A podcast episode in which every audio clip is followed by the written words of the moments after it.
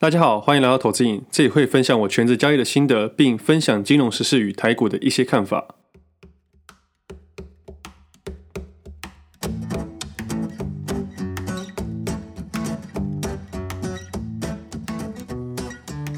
今天时间是一月二十一号星期四，这是我第六十三集节目，我是魏德。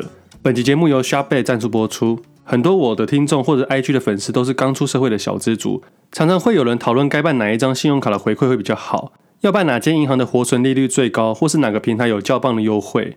我记得我刚出社会的时候，这些回馈的资讯都不流通，需要一间一间的问，一间一间的查询，甚至回馈也没有现在来的多或丰富。但反观现在的信用卡回馈内容，回馈的方式各式各样，有时候都搞不清楚到底要用哪一种回馈，点数回馈的、红利回馈的，需要绑定各种 App 或是各式各样的东西，搞得我自己也不清楚到底怎么去兑换。有时候还会被业务洗到乱七八糟的。我这个人喜欢回馈这种东西，喜欢干脆一点。像是 ShopBack 这个现金回馈的网站，这我在去年的时候第一次接触到它，它是东南亚的第一大现金回馈平台。我在上面看到很多原本我就会使用的网站，例如 PC Home、Fu Panda 跟 Apple 乐天市场生活市集等等。我稍微研究了一下它的操作方式，没想到超级简单，只要注册会员，然后从 ShopBack 网站中点我要去的电商，直接购买就可以拿到回馈了，干脆明了不啰嗦。而且有时候某一些店家还会有特别高的回馈趴数，遇到圣诞节、过年这种大档期，还有加码活动，加上信用卡的本身优惠下去，折扣再折扣。我自己是蛮喜欢看书的，买到变成博客来的白金会员。一年买的书金额都很可观，在 ShopBack 上也有与博客来配合。如果我早点发现，里面应该有超级多回馈的吧？我自己平常还会使用到是 PC Home，我的很多三 C 用品都在上面直接购买，而且三 C 产品的单价通常比较高一点。使用 ShopBack 的话，现金回馈能赚更多。而且我最近发现，连 Foodpanda 都有合作。我通常盘中看盘看比较紧的时候，中午是没办法离开座位的。有时候肚子真的很饿的时候，我是真的都叫 Foodpanda。以前没有的时候，一定要等到一点半过后才能吃饭。现在叫外送真的很方便。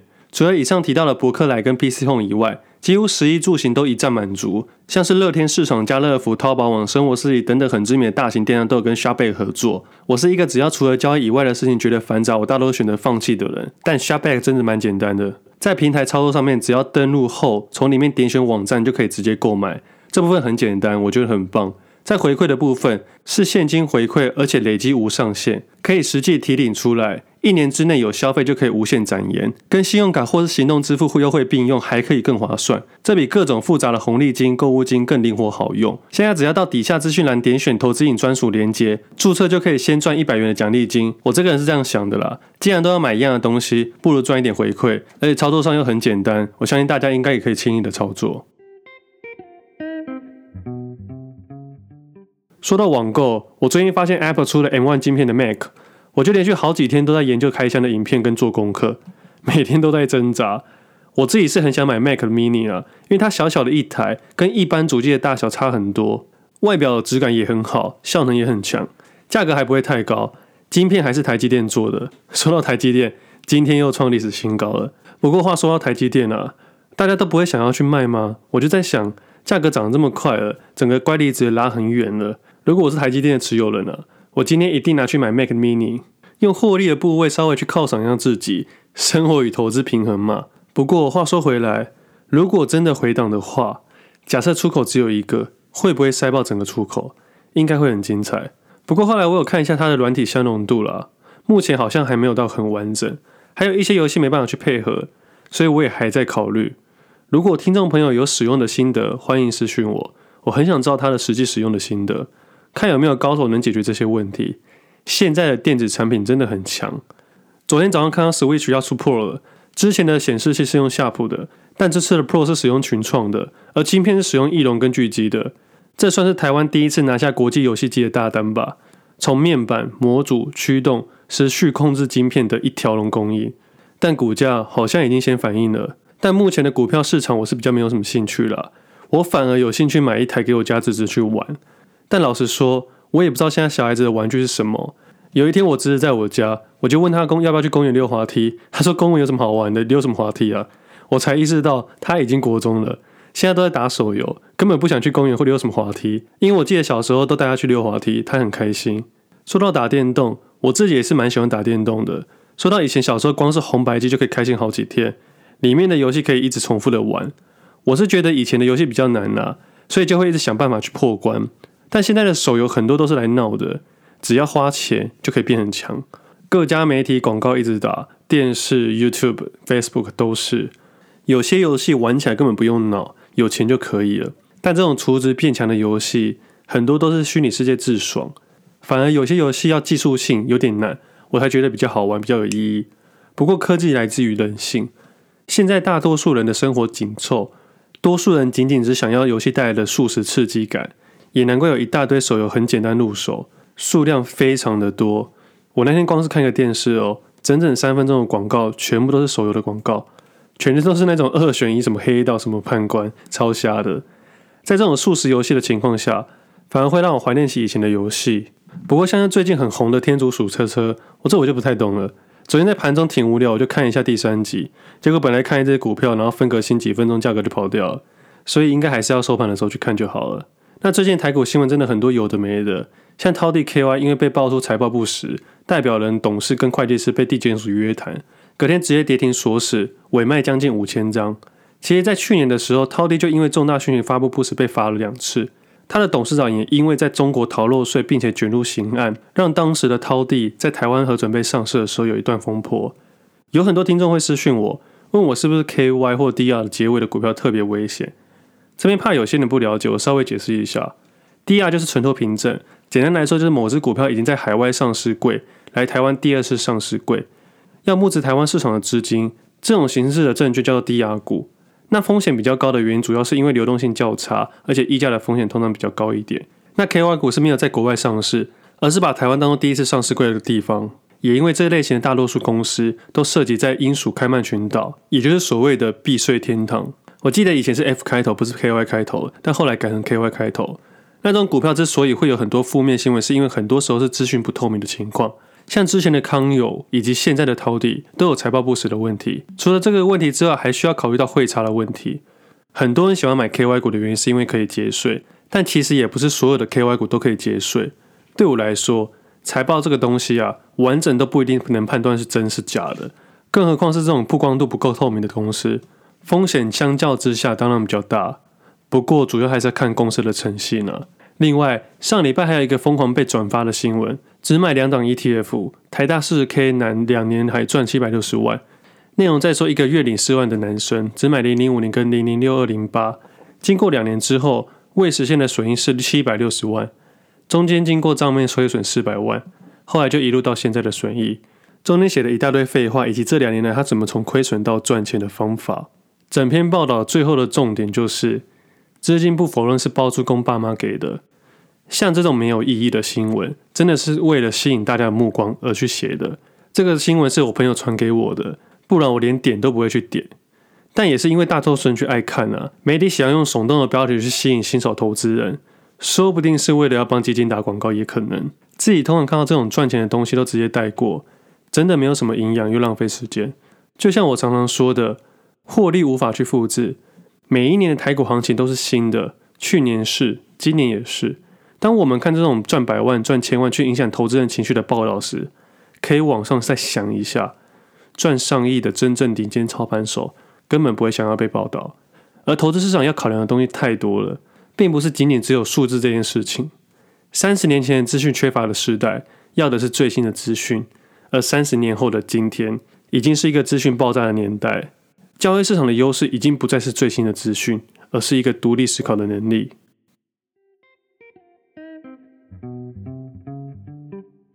接下来来聊一下台股行情。最近的行情，我觉得有一种多空都很辛苦的感觉。做多的投资人会发现，自己怎么买，价格都很难上去，因为主要的资金都集中在几只强势股上面。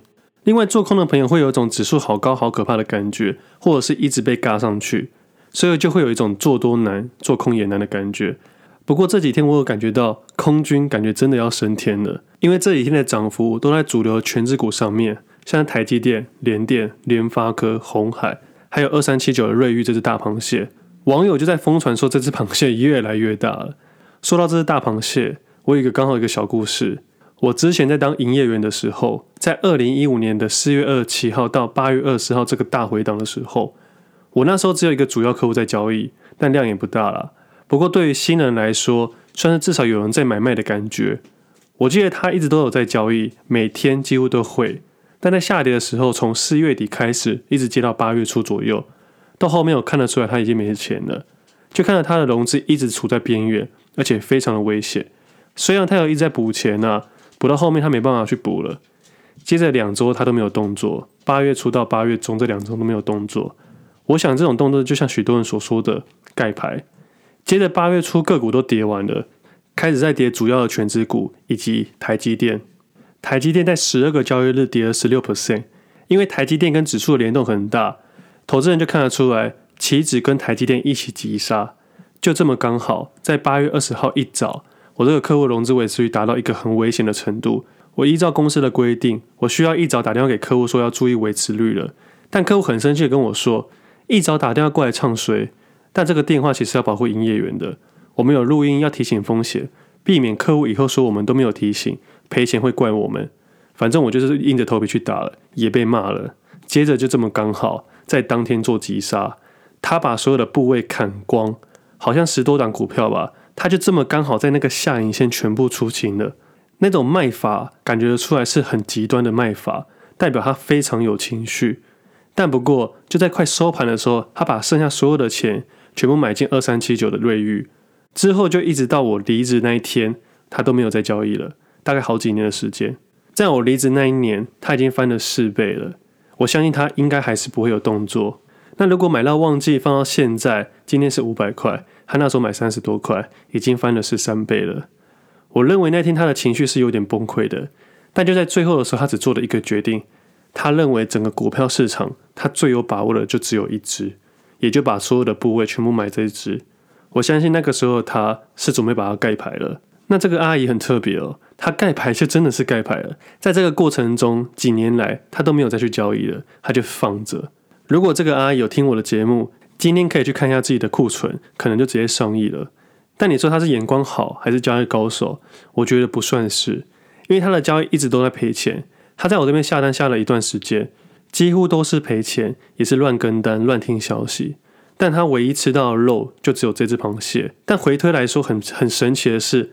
他砍的那一天刚好是大盘的最低点。我有时候在想，交易市场很特别，有时候极端值的下跟极端值的上都是另外一方的人去做回补的当日。如果我不是当营业员，我不会这么清楚。通常回补的空头都在最高点回补，通常做多的断头也都在反转点的下缘，屡试不爽，真的很神奇。果然是一只看不见的手。但我要说的是，有时候交易市场就是这样子，你不需要特别什么技术。不需要有什么特别的想法。当你那个阿姨算是崩溃的情况下买了一只螃蟹，接着盖牌，我相信她的报酬率比巴菲特还要高。那她能算是股神吗？以现在的角度回头看，可以称为股神。但是当时的她是个衰神。不过我觉得这种盖牌方式有一个很重要的前提，就是你的股票要在上涨的格局中，并且持续获利。简单的判断方式就是，你可以每两周去看一次。如果是赚钱，你就盖牌。赔钱就稍微注意一下，但有些人盖牌是因为赔钱才盖牌，然后赚钱每天看，这种行为刚好跟获利的行为反向动作。如果有这种问题的投资人，或许可以修正一下自己盖牌的精髓。我的长期投资账户就是用盖牌的。我自从上次在十二月初的时候在 FB 上面发过一次，接着我就没有再看过我的长期部位了。我的长期投资心态是这样子：我现在不打算买，但也不打算卖，我看了也没有意义。但我知道大方向还没有改变，账上也是获利的，我就没有这么在乎了。去年投入两次的平均价格到现在还是蛮不错的。像这种盖牌的游戏哦，不需要太多的技术在里面，只需要调整心态而已。听众常常会问我说，我很少提到长期投资的东西，是因为长期投资都是心态的问题，而我的节目大多情况都会聊到心态面，因为心态可以适用长期投资跟短线交易上。就像我上周一样，用 BP 去做个滑价风险的避险，隔了在滑价时连同较差的股票一起把它结算掉，一正一负的情况下，我就让它出清，让现金先跑出来。但我也说过，我的选择权没有卖到当天最好的位置，但我设定切入选择权当初是为了保护了部位，避免滑价而已。我也遵守我的游戏规则，做了双边的出清。有时候投资人要做一个决定的时候，会很担心看对还是看错。我觉得短线上是没有意义的。价格本身就会有波动，上上下下的，你不可能抓到每一个 tick，也没有那什么假突破跟假跌破，这些都是专家说故事的一个名词解释而已，没有太大的意义。像最近的台股指数一直创新高，几乎每天都有朋友问我说要买哪只股票。不过大多是过去没有在投资的朋友，因为指数的关系，新闻不停的去播放，有一种吸引外行人要进来的感觉。不过这也是我的猜测啦。不过通常我接到这种电话，我通常都会跟对方说：你多存点钱，不要急着买股票，或者是联络我问我说要不要卖的。像这样的话，我的回答会说先卖一半。这种就是所谓的标准答案。虽然我是全职投资人，但我一直到现在也没有办法保证任何一只股票明天会涨还是会跌。全职投资人仅仅是我的一份工作，我又不是神，我做的是优势的游戏跟几率的游戏。为什么我会说这是标准答案呢？以心态面来说，当你会问我要买什么股票的时候，代表你自己都没有在做功课。到时候买下去的时候，你也会怕东怕西，你一定也抱不住。赚的话，你也赚得不踏实；赔的话，很有可能会怪我。那当投资人问我要不要卖的时候，我都会先说先卖一半，因为我知道你自己的信心都不够了，我也没办法保证会涨会跌。那如果你愿意去卖一半的话，对你跟对我都是好事。像今天朋友就打给我说，台积电跟联发科可不可以卖？我说你先卖一半，过年前再看看情况，要不要再卖另外一半。但说实在话，这种问题其实真的要自己决定。就像有人爱吃饭，有人爱吃面，有人一辈子不投资股票也可以赚大钱。你看很多公司的老板都没有在投资股票啊，他们专心于本业也能累积资产。如果都是以金钱为目的的话，方式不会只有一种。而以最近的行情来说，有一种方式可以检视一下自己的心理状态，就是让自己一周或两周不要去交易，不要去看盘，克制一下自己的投资瘾，一周后再看看是怎么样，再去做调整。我相信会对投资人比较好。接下来来回一下 Podcast 底下的留言。第一个问题是，台股近期疯狂的上涨，美国 QE 政策一直持续下去，想问会不会往后对经济会有产生影响，通货膨胀之类的，变得没有资产的小资族越来越穷。没有房地产、没有股票，只有定存活存的小资族，会不会在将来面对很可怕的下场呢？答案是肯定会。在各国政府以及台湾政府大量让资金在外面流窜的情况下，一定会造成某程度上的物价膨胀。当然还要考量到种种的因素，不过实质购买力肯定会下降的。光是我小时候的鸡排加珍奶只要五十元，现在没有一百二十元是买不到的。在我爸妈的年代，阳春面一碗十五块。现在大概五十块吧，但你说薪资水准呢？其实没有涨太多。我妈在当年那个年代赚的薪水不会比现在少，但那时候的实质购买力比较强，一间房子可能几百万就有了，现在随便都要上千。所以以我个人主观的看法，我不太喜欢政府乱发钞票，因为这种感觉就是多数人爽，他就不会被骂了。但其实再留子孙，这是一定会发生的事情，生活只会越来越苦。所以才要及早投资、及早规划。某个程度来说，这也是资金转赶到股票市场的其中一个原因。那如果你要现在急着投资呢？我觉得也是不太妥的。我现在做的决定，并不是现在决现在决定的，都是我过去累积而现在决定的。现在可以开始学习，未来可能还有机会，你可以勇敢的做决定。每一个可以带来极大成就的学习，都要在事前做准备。下一个问题。想请问魏的聊聊股票、期货及权证之间的差异。目前只单纯做股票买卖，不知道如何去跨入期货跟权证。想了解如何判断期货跟权证的行情，如何透过这两项商品来以现货做避险。讲实在话，大部分的人不需要去做避险，而自己去做某程度上的避险，大多数是因为好玩而已。算好自己可避险的部位，并在有效的控制风险之内，在这个避险空间去玩而已。但是，一般投资人如果会问出这个问题，代表你可能不太了解这些商品。那每一样商品都会有它新的领域需要挑战。像是期货主要是转仓的问题，台指期，但个股其实还有更多的问题，个股期的滑价的问题，铺单不够的问题。像现在其实很多的个股期货都没有铺单量了，滑价风险很大。那权证来说更烂了。我反而觉得不要搞那么复杂。你有多余的资金，或者是全职投资人，你就去试看看。如果硬要我讲一个简单的方法，我自己的方法是：期货会在极端上的时候切入空单，极端下的时候切入多单，权证刚好相反。但就像我说的，实际交易上还有很多很多的细节需要去探讨。最后一个问题，一直听到 Wade 的节目中所分享的失误点，怕买不到或怕卖不掉，投机者该如何运用这个失误点，以及如何切入式进场呢？有没有实际的例子可以解说？谢谢。其实失误点这种判断偏主观，就好比明天的走势很有可能是失误点。你知道今天做空的人有多可怕吗？如果明天再开高走高，他们会多害怕？台积电在短短的三天涨了十 percent，今天在带动联发科跟联电，光是这几天的指数振幅就非常的有趣。从十五号的高点到十八号的低点，总共跌了快要一千点，大概七八百点吧。接下来再从下影线的那个位置点涨到今天为止，又涨了快要一千点。光是这几天的涨幅，上上下下振幅都是一千点左右。不管做多跟做空都蛮危险的。那哪边会情绪点呢？当某一天的走势跟市场完全预期相反的话，那天就是失误点了。我想应该快了吧。最后再稍微聊一下投资瘾 Podcast 排名，最近爬到蛮前面的。其中最大的原因是 M 观点的 Miula 在他的节目推荐我们的节目。我非常感谢 M 大的分享。Miula 是一直都有在投资市场交易的人，他在做自媒体的时候，也愿意提携我们这些晚辈。这里身为 Podcast 的后辈是倍感荣幸的。在做 Podcast 这半年来，有几位自媒体的前辈帮忙，让投资瘾的曝光度增加，也让我有持续分享的动力。当然，也包括几家原本的媒体。反正有各位的支持，我也好好努力下去。但说实在的，像最近的行情，我有点看不太懂，我也不喜欢跟人家分享。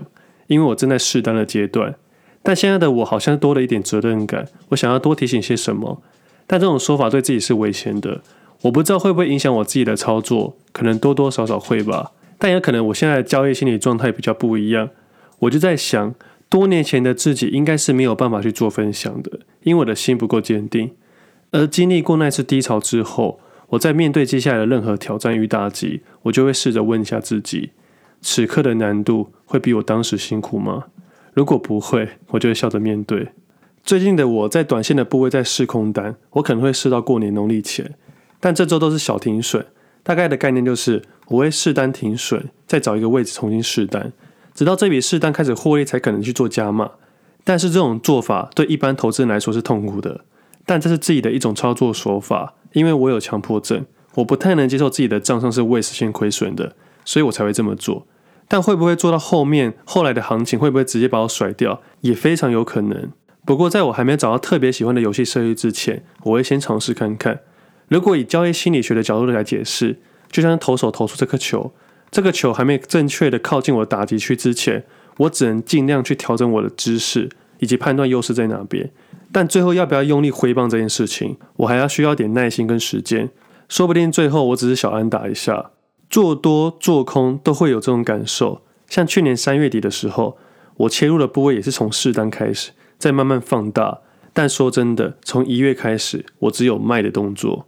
那另外还想说的是，目前的行情一直涨，我有点开心，但另外一方面又有点担心。我身边过去几年都不投资的朋友都开始讨论股票了，但是我不用这种判断去判断未来会涨还是会下去。我只能说，目前的行情看起来。好像很好，现在的均量都在三千亿以上。之前我刚进来交易的时候，均量大概一千亿左右。遇到补盘日的时候，只有六百亿左右，根本人没什么要玩。市场的人总是来来去去，虽然行情一直在垫高，我是乐观其成，代表我可能有更大的空间去操作。但另一方面来说，我又担心，如果不小心趋势转向的时候，身边这些朋友应该会认为价格很便宜，跑进去接刀。我相信他们会买一些弱势股，并不是去追强势股，所以对我现在来说，担心的成分反而比较多一点。反正总归啦，未来行情不管怎么样，不管上或下，在任何的区间中，你都要好好设计自己的投资游戏，并且尊重价格。而以现在这种走势，我自己是不会积极进场。朋友询问我股票，我也绝对避而不答。我不会在现在这个时间点叫你积极去买进。我也不想要硬要配合行情，说自己赚了多少，我反而会有耐心的去等待，等到自己喜欢的一个点再出手，期许自己可以像蛇一样保持耐心跟冷血。在全职投资这段时间，我学到一件很重要的事，就是能学会不交易比交易更重要。我们今天节目先到这里，我们下次见，拜拜。